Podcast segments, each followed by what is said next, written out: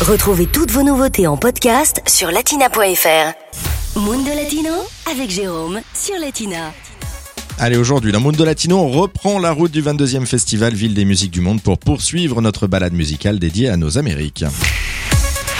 Depuis le 11 octobre dernier, le 22e festival Ville et Musique du Monde s'est donc installé en Ile-de-France. Après avoir approché le hip-hop latino et dansé sur des sons caliente de la salsa, eh bien, on poursuit notre découverte de la musique de nos Amériques avec la musique traditionnelle.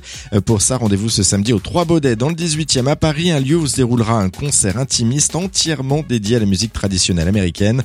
Euh, Sofiane est l'organisateur du festival et il parle, lui, de musique plutôt engagée.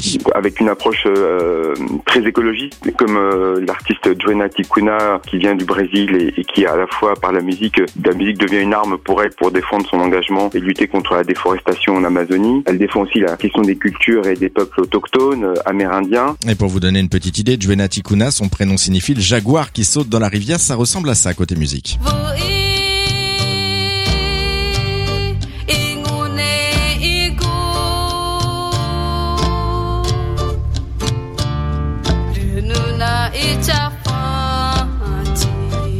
La chanteuse est engagée, elle est la porte-parole des Tikuna, un peuple vivant depuis des millénaires dans la forêt amazonienne, dans la région dite des Trois Frontières.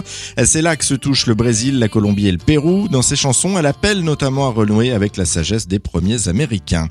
Joanna Tikuna ne sera pas seule sur scène samedi soir, puisqu'elle partagera justement la scène avec une autre chanteuse. Et le continent américain, comme il est très grand, bah, ça permet aussi de... On a voulu faire une soirée où on fait un grand écart, on voulait aussi inviter une artiste inuite, hein, donc euh, avec une autre histoire, Elisa Pi, qui. Euh, donc euh, on, on, les convie, on, on, va les convoquer aussi à, à un grand débat qui précédera le concert du samedi 9 novembre qu'on organisera dans le quartier de la Goutte d'Or à Paris et ce qui va nous permettre, j'espère, de remettre sur le sur la table et de façon euh, concrète avec le regard d'artistes, de, de, musiciens mais qui, qui vivent aussi ces réalités-là, la question de l'Amazonie, la question de la déforestation, la question aussi des peuples autochtones.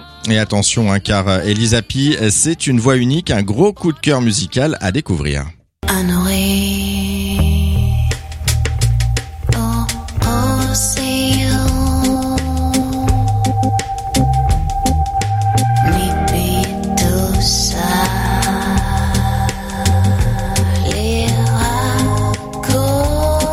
Latina Podcast, le meilleur de Latina, en podcast sur latina.fr.